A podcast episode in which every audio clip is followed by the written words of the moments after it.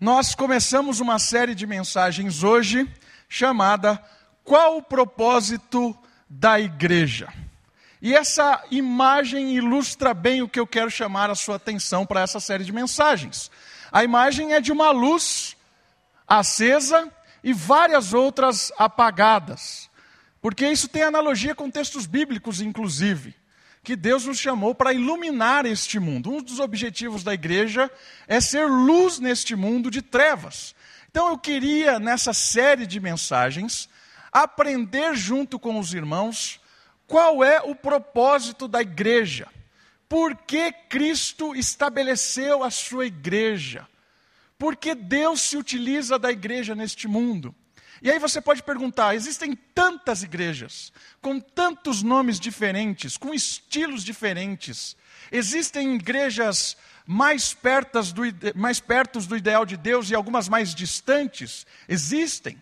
Tem uma maneira de medir se a nossa comunidade está cada vez mais perto do, do propósito, do chamamento da igreja criado pelo próprio Cristo? Tem como medir isso? Tem. A palavra de Deus vai nos desafiar a pensar se a nossa comunidade tem servido a missão que Deus estabeleceu para a igreja. A igreja, irmãos, não é ou não se resume num encontro apenas no domingo à noite de comunhão e de alegria e de celebração na presença de Deus. Não se resume a isso. Isso faz parte. E nós vamos aprender que isso faz parte. Mas a igreja tem uma missão maior tem um propósito maior. A igreja tem características próprias. E nessa série de mensagens, eu gostaria de aprender com os irmãos e crescer a respeito de qual o propósito da igreja. E para começar, eu queria trazer e olhar um texto bíblico observando algumas características da igreja. Então, por favor, abre a sua Bíblia, por gentileza, na carta de Pedro apóstolo Pedro, para quem Cristo disse: Tu és Pedro, e sobre esta pedra edificarei a minha igreja. E o apóstolo Pedro vai nos trazer alguns, algumas características da igreja. Primeira carta de Pedro, capítulo 2, texto muito conhecido, verso 9 e verso 10. Olha só o que o texto bíblico diz. Vós, porém, sois raça eleita, sacerdócio real, nação santa, povo de propriedade exclusiva de Deus, a fim de proclamardes as virtudes daquele que vos chamou das trevas para a sua maravilhosa luz. Vós sim, que antes não erais povo, mas agora sois povo de Deus, que não tinhais alcançado misericórdia, mas agora alcançastes misericórdia. Olha que legal isso! Deus nos alcançou, Deus nos fez parte da sua família, Deus nos chamou do mundo das trevas para a sua maravilhosa luz. Deus nos constituiu parte da sua igreja.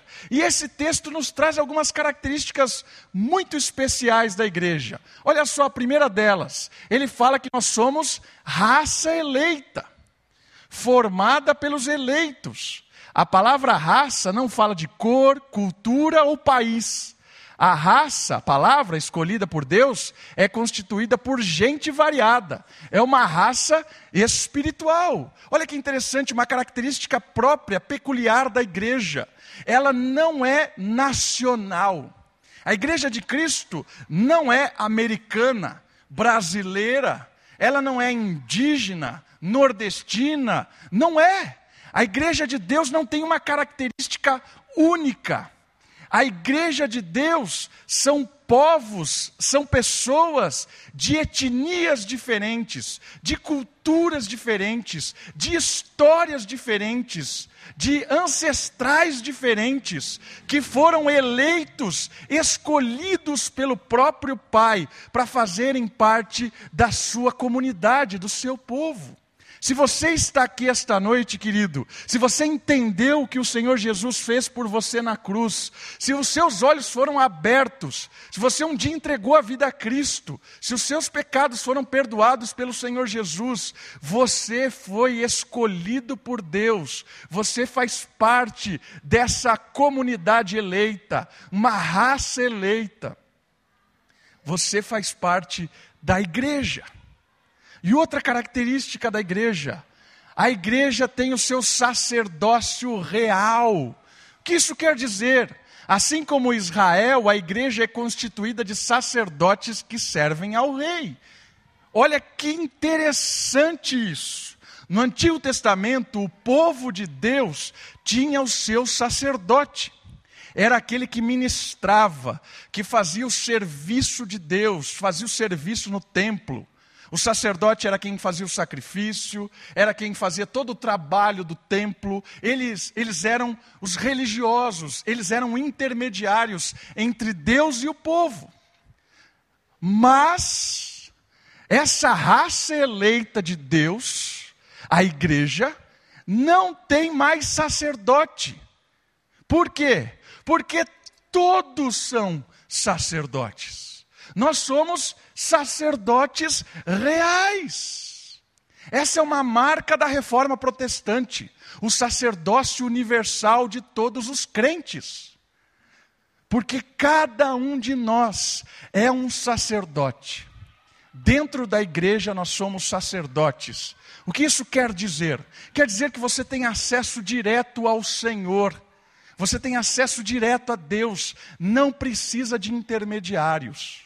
Você pode orar ao Rei dos Reis, você pode clamar ao Senhor, pedir perdão, se encontrar com o Senhor intimamente, pessoalmente, não precisa de intermediários. Uma outra coisa interessante, você pode ensinar da palavra de Deus, não precisa do pastor para ensinar a palavra de Deus. Você pode fazer isso.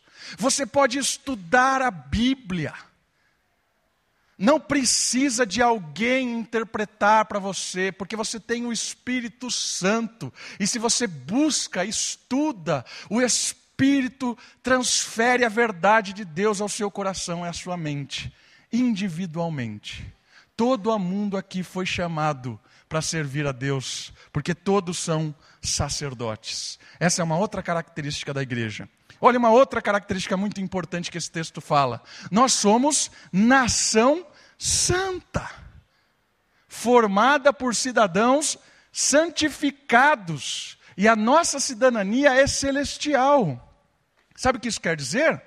Quer dizer que Deus nos tirou do mundo. Deus nos lavou, Deus nos perdoou, Deus muda a nossa história. Deus não escolhe pessoas perfeitas. Deus transforma pessoas cada dia mais para se tornarem perfeitas. O projeto de Deus é que todos nós, no final da nossa caminhada cristã, estejamos perfeitamente parecidos com o Senhor Jesus, porque Ele nos chamou para sermos cada vez mais separados deste mundo, incluídos numa, numa, no, no povo de santidade. Essa é uma outra característica.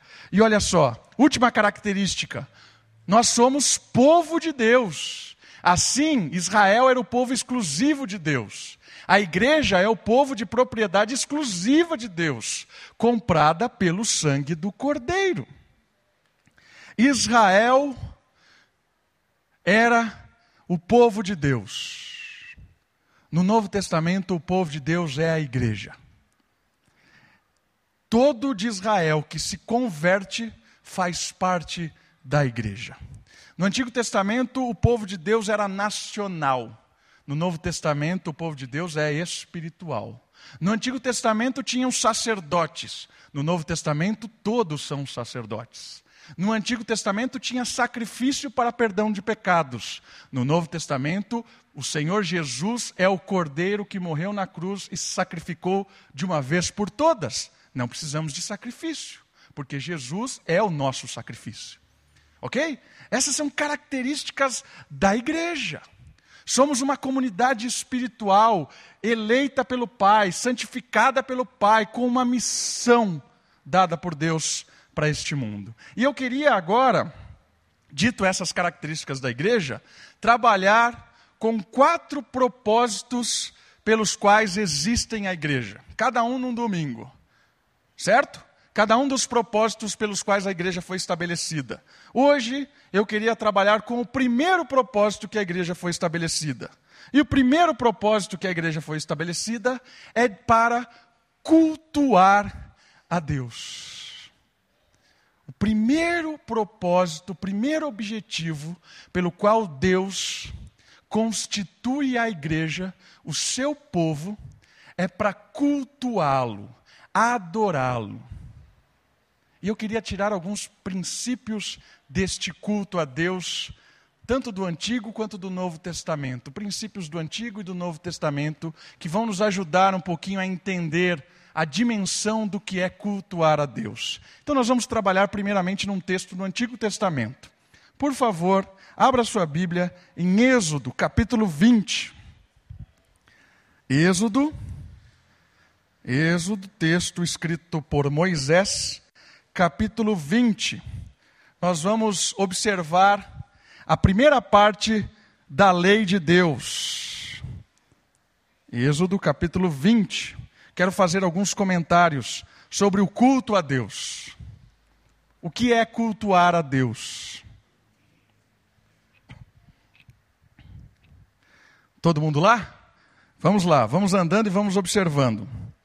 Então falou Deus todas estas palavras: Eu sou Senhor. Todo mundo está Senhor em caixa alta aí, letras maiúsculas. Isso significa que aí está o nome de Deus, ok? Provavelmente o nome de Deus é Iavé.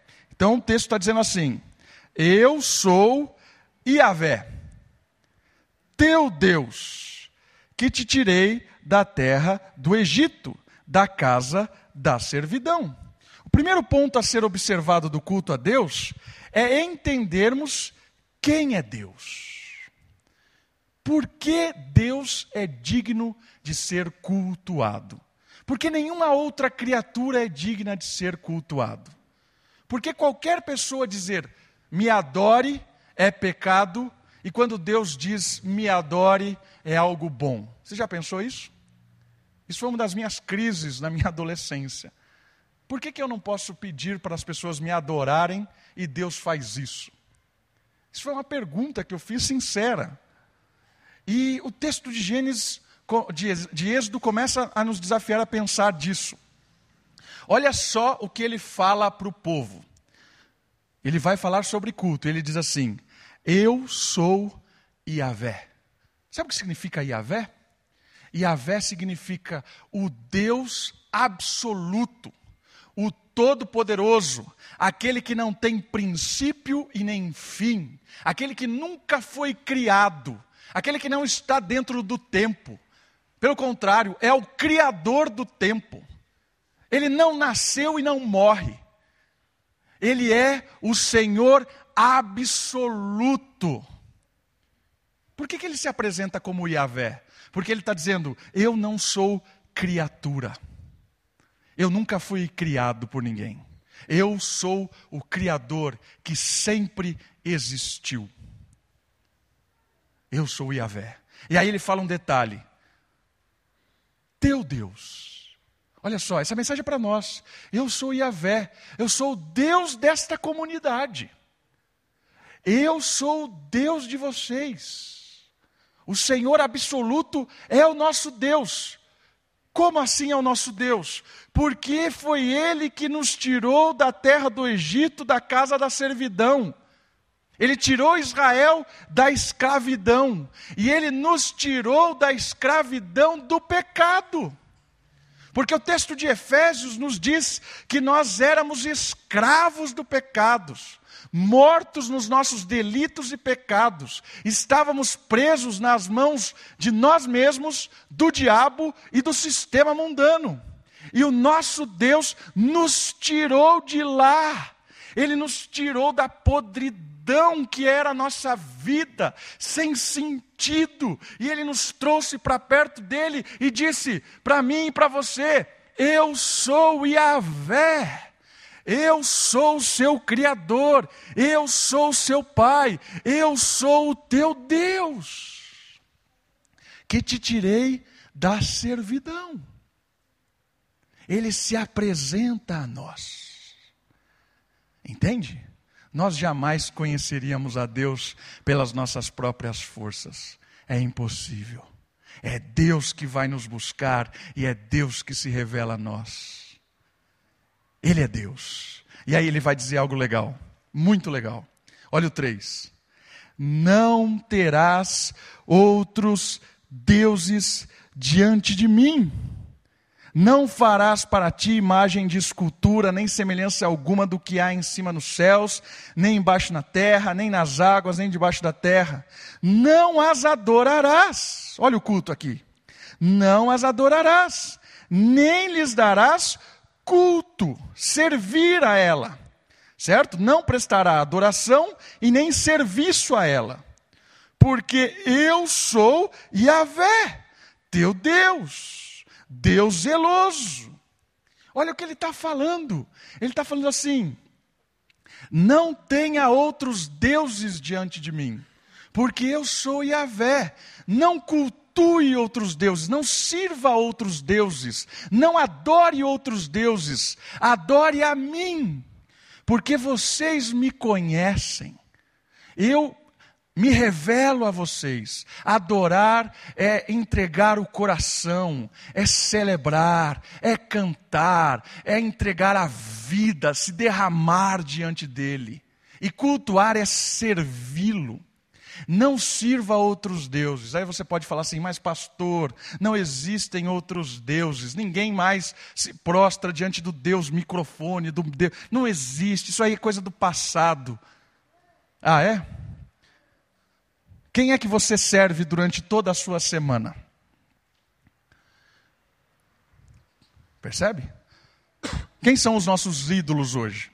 Existem os ídolos do entretenimento, existem os ídolos das redes sociais, existem os ídolos ah, do nosso trabalho, da nossa fama, da importância que nós damos ao dinheiro, da importância que nós damos a tantas coisas acima de Deus.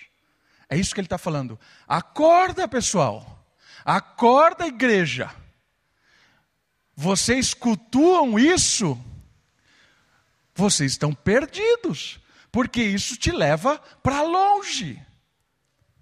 Cultue a mim, cultue a, a, ao Criador, porque quanto mais nós cultuamos a Deus, quanto mais nós servimos a Deus, mais realizados nós somos, mais satisfeitos estamos, mais prazer nós temos.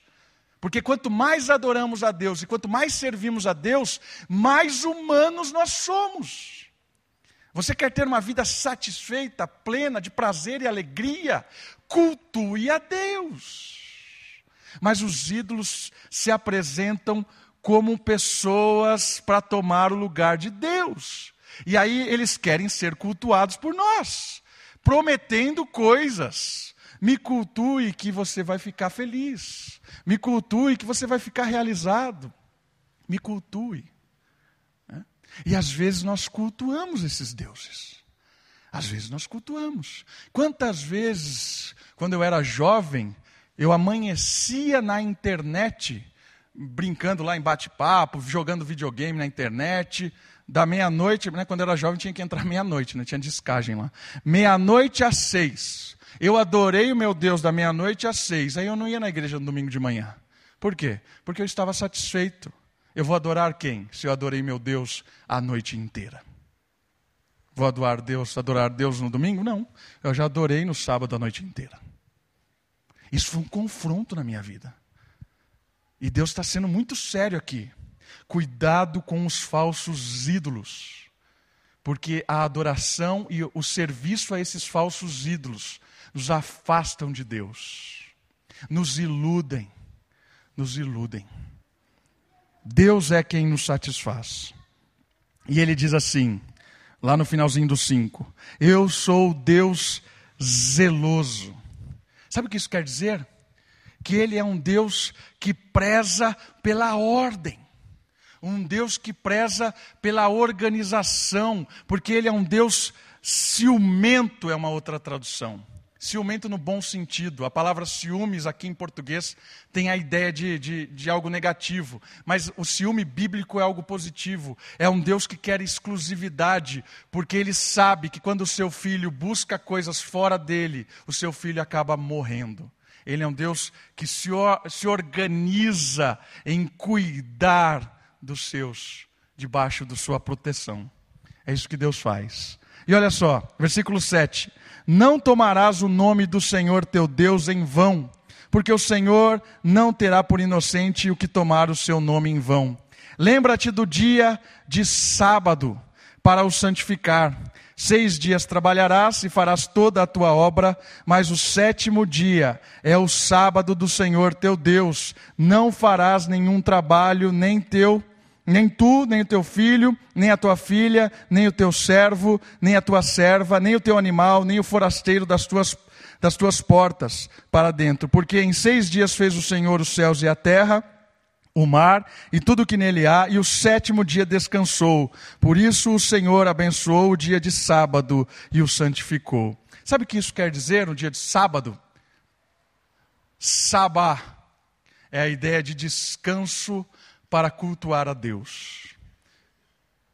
Lembra que nós estamos analisando princípios. Qual é o princípio por trás disso?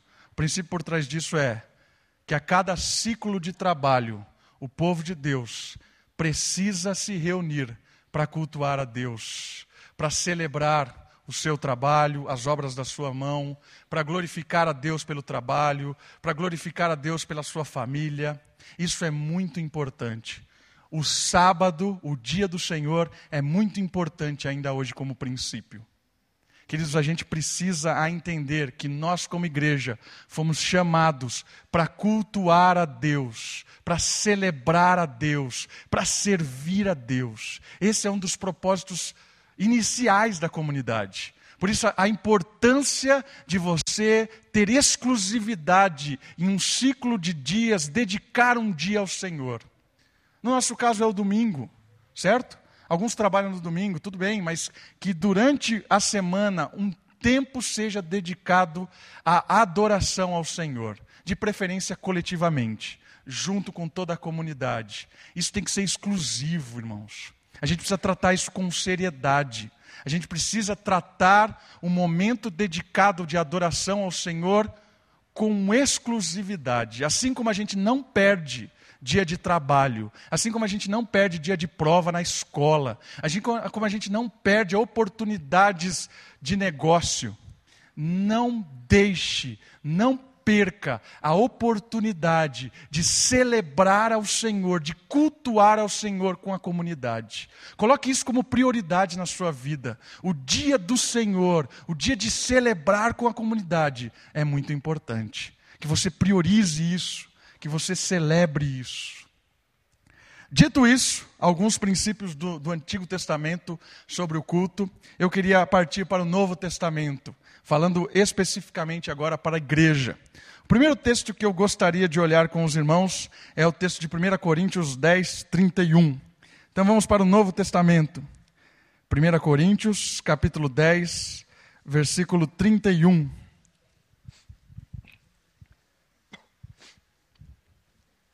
Sobre culto. Eu quero fazer uma primeira diferença sobre culto agora. Entendemos que precisamos cultuar a Deus porque Ele é quem nos completa. Ele é quem nos satisfaz por completo. Se Deus falasse que Ele não faria isso, existiria alguém maior do que Ele. Ele é um Deus absoluto. Por isso o culto a Ele é necessário.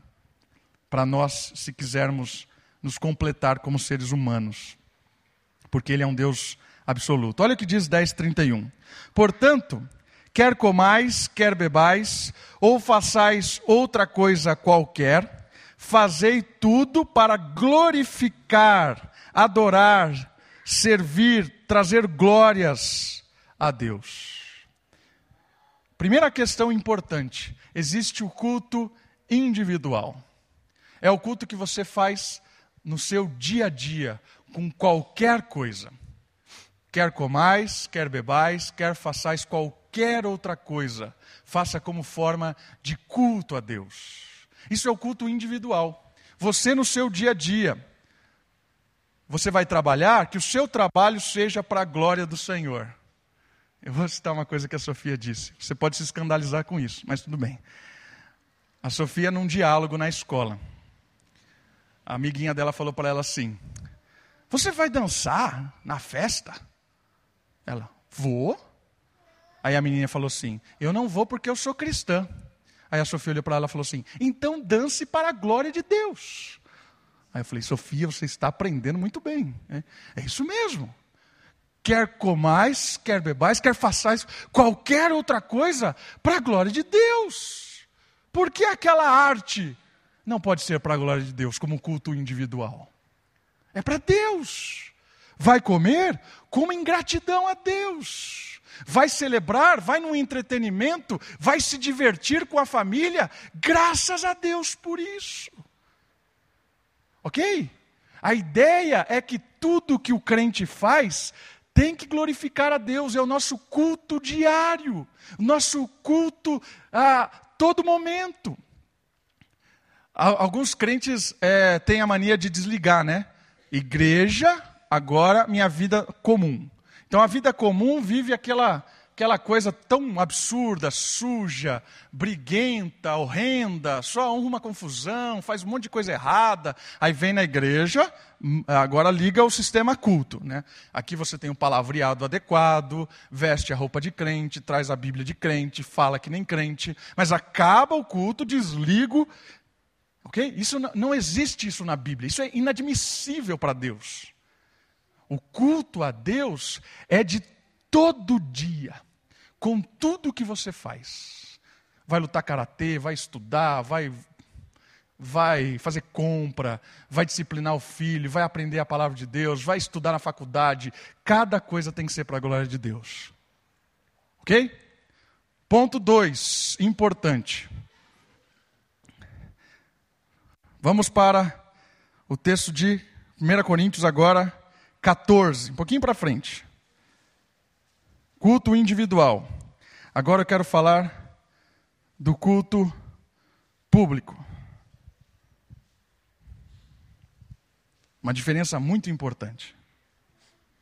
1 Coríntios 14, verso 26 e o verso 40. Olha os princípios do culto coletivo: o individual e agora o coletivo. Que fazer, pois, irmãos? quando vos reunis. Olha só, então ele está falando do culto coletivo. Um tem salmo, o outro tem doutrina, este traz revelação, aquele outra língua, e ainda outra interpretação, e aí vem o, o princípio. Seja tudo feito para edificação. Primeiro princípio bíblico: tudo o que é feito no culto coletivo tem que edificar a comunidade. Certo? Entendeu? Então, qualquer coisa que você queira trazer para o culto coletivo que não edifique de forma coletiva, não deve fazer parte do culto coletivo. Posso é, lutar karatê durante o culto? Isso edifica quem? Ninguém. Mas isso é, faz parte do seu culto individual? Faz. Por que, que na igreja presbiteriana não tem catar de Deus? Vamos fazer o catar. Porque isso não edifica ninguém. Mas isso faz parte do seu culto individual. Mas no culto coletivo, o catar perde sentido. Entende isso? O culto reformado, né, da reforma, ele preza por características que trazem edificação coletiva. E aí vem umas coisas muito importantes. No culto coletivo, as músicas cantadas devem fazer com que a comunidade cante. Irmãos, uma coisa muito importante do período musical é que o período musical, ele não é feito para que a gente veja. OK? Eles não estão aqui se apresentando. O período musical, ele é feito para que você cante, para que você celebre, para que você cultue. Porque quando você canta, você expressa o seu sentimento de amor, de dor, de perdão, de, de, de, de, clamor por misericórdia. A música é instrumento do culto para que a comunidade se encontre com Deus. Durante a música, é legal se encontrar com o Senhor. Por isso que as músicas cantadas, elas devem ser bíblicas. Porque se a gente canta coisas que não são bíblicas, nós não encontraremos Deus, porque Deus é verdade. OK? Então, olha só, é importante que durante o período musical você cante. Ah, mas eu sou desafinado. Você não viu eu cantando no Dia dos Namorados. Aí você vai ver o que é ser desafinado. Irmãos, aquilo foi lamentável. O Claudinei está fazendo de tudo para publicar isso, não sei. É? Mas, irmãos, é isso. Você canta para a glória de Deus como comunidade. É a expressão da comunidade louvando a Deus. Ok? A leitura dos salmos, nós, a, a, leitura é feita e nós somos edificados. O Espírito vai tocando o coração quando você vai lendo e vai. Olha, isso é é Deus falando comigo. Olha só, é Deus falando comigo. Olha, eu estou vivendo isso. As leituras dos textos bíblicos é para que o Senhor use como instrumentalidade de edificação. Isso faz parte do culto coletivo. Ok? O culto coletivo, ele tem, em primeira instância, para edificação coletiva.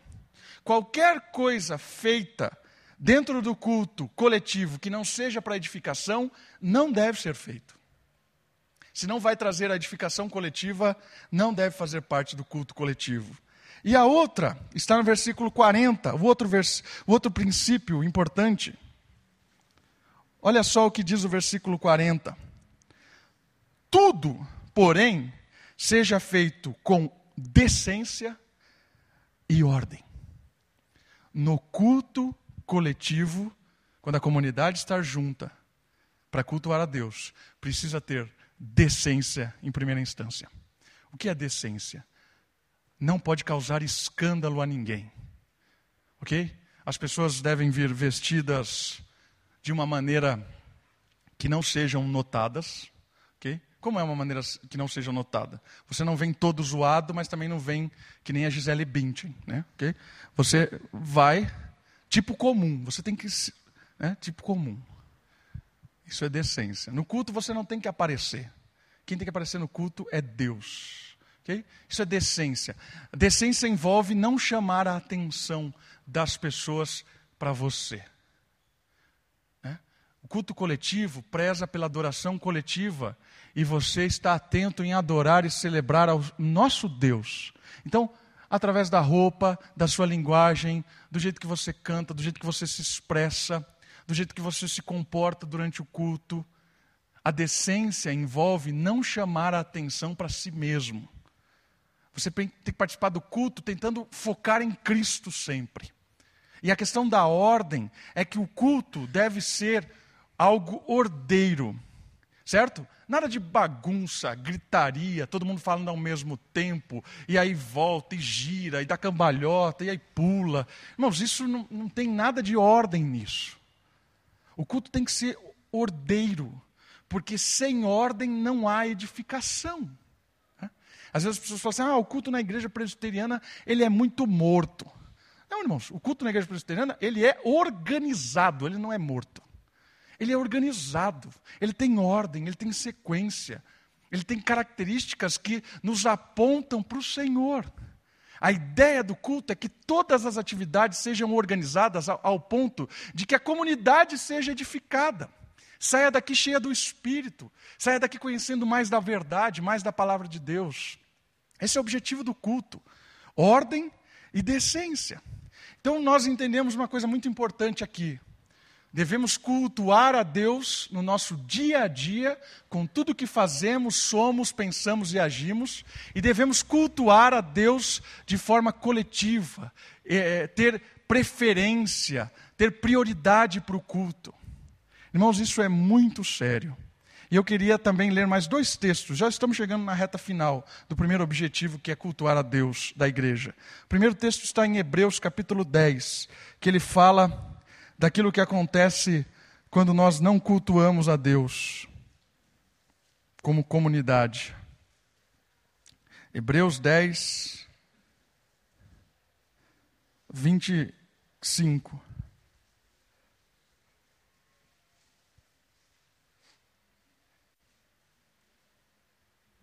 24 e 25. Olha só. Consideremos-nos também uns aos outros, para nos estimulares ao amor e às boas obras. Não deixemos de congregar ou de estar junto. Para quê? Para estimularmos ao amor e às boas obras, que isso é serviço, isso é culto, ok?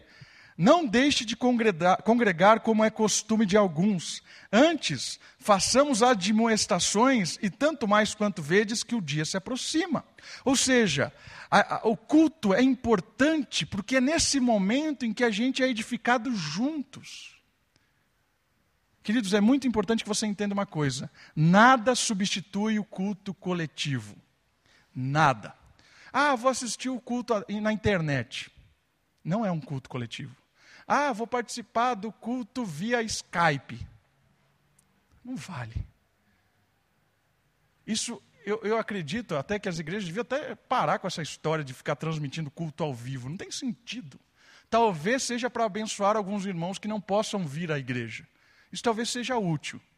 Né, o irmão está com algum problema de mobilidade, de saúde, queria sentir um pouco o calor da igreja via internet, seja bênção. Mas há uma tendência da gente querer fazer todas as coisas de forma isolada. Sabe o que João diz isso diz para nós? Se dissermos que estamos na luz e não temos comunhão uns com os outros, mentimos. Percebeu isso?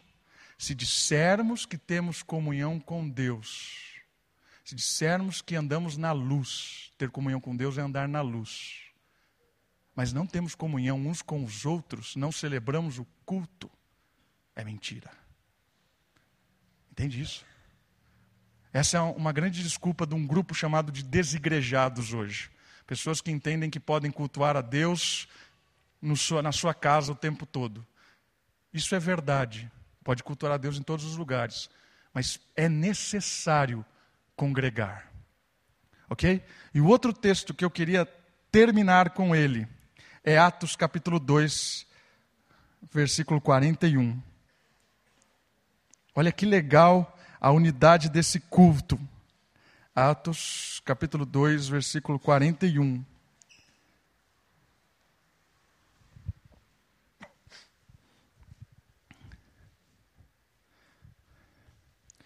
Então, os que lhe aceitaram a palavra foram batizados, havendo um acréscimo naquele dia de quase 3 mil pessoas. Olha a igreja e perseveravam na doutrina dos apóstolos, na comunhão, no partir do pão, nas orações. Em cada alma havia temor, e muitos prodígios e sinais eram feitos por intermédios dos apóstolos.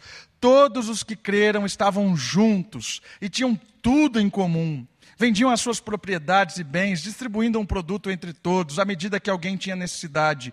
Diariamente perseveravam unânimes no templo, partiam pão de casa em casa e tomavam as suas refeições com alegria e singeleza de coração, louvando a Deus e contando com a simpatia de todo o povo. Enquanto isso, acrescentava-lhes o Senhor dia a dia os que iam sendo salvos. Irmãos, olha a unidade desses primeiros cristãos a, a, a importância que eles davam na coletividade, no amar, no celebrar a Deus juntos, no partir do pão juntos, na celebração juntos. O cultuar a Deus de forma coletiva. Ok? É claro que eles adoravam a Deus individualmente aqui no seu dia a dia, mas a importância de estarem juntos para cultuar ao Senhor, celebrar ao Senhor como uma comunidade, como um povo junto por Deus. Primeiro propósito que eu queria que você pensasse um pouco mais é o propósito de cultuar a Deus. Qual é o objetivo de cultuar a Deus? Quem ganha com o culto? Olha o que eu vou, olha o que eu vou dizer agora. quem mais ganha com o culto não é Deus. Porque Deus não precisa do nosso culto. Deus não precisa do nosso culto. O culto é um instrumento de Deus para nos transformar cada vez mais à imagem e semelhança do seu filho Jesus. Quanto mais eu adoro a Deus, quanto mais eu cultuo a Deus individualmente e congregacionalmente, mais parecido eu sou com Jesus. Quanto mais eu adoro a Deus, mais humano, satisfeito e prazeroso eu tenho a minha vida. Então, em última instância, olha isso aqui. Em última instância, quem mais é abençoado somos nós mesmos. Deus usa o culto para edificar o seu povo. Porque Deus não precisa do nosso culto. Por isso que o culto precisa ser cristocêntrico. O culto precisa ser Deus no centro. Por quê? Porque quanto mais eu adoro a Deus, mais transformado eu sou, mais edificado eu sou, mais feliz eu sou. Quanto mais eu adoro a Deus, mais humano plenamente eu sou. Agora, se o culto é antropocêntrico, o homem no centro, é aquele culto de sentimentalismo, aquele culto que valoriza o ser humano, aquele culto que Deus fica quase em segundo plano e o homem é supervalorizado. Esse culto só traz calamidade. Porque esse culto não edifica, não transforma, não, for, não fomenta Cristo no meu caráter. O culto humanizado me afasta de Deus. O culto em que Cristo é centro me, me aproxima e me transforma. Entende? Quanto mais o culto é para Deus, mais eu sou transformado, edificado. Quanto mais o culto é humanizado, sentimentalista, emocionalista, mais eu saio frio, morto. Eu posso sair, da, eu posso sair de um culto humaniza, é, é, antropocêntrico, o homem como celebração, posso sair de lá alegre, mas dá cinco minutos a alegria acabou, porque é uma alegria falsa. Mas quando eu vou num culto onde Cristo é o centro, onde Deus é, a, é, é, é, é o absoluto de ser adorado, essa alegria é perene e contínua no meu coração. Por isso, queridos, priorize o culto coletivo na sua agenda. Priorize o culto coletivo na sua família. Ensine os seus filhos a importância de cultuar a Deus. Ensine a, a, sua esposa, maridos, a importância de cultuar a Deus. Mulheres, incentivem o seu marido a cultuarem a Deus, a participarem da igreja, a celebrarem a comunidade.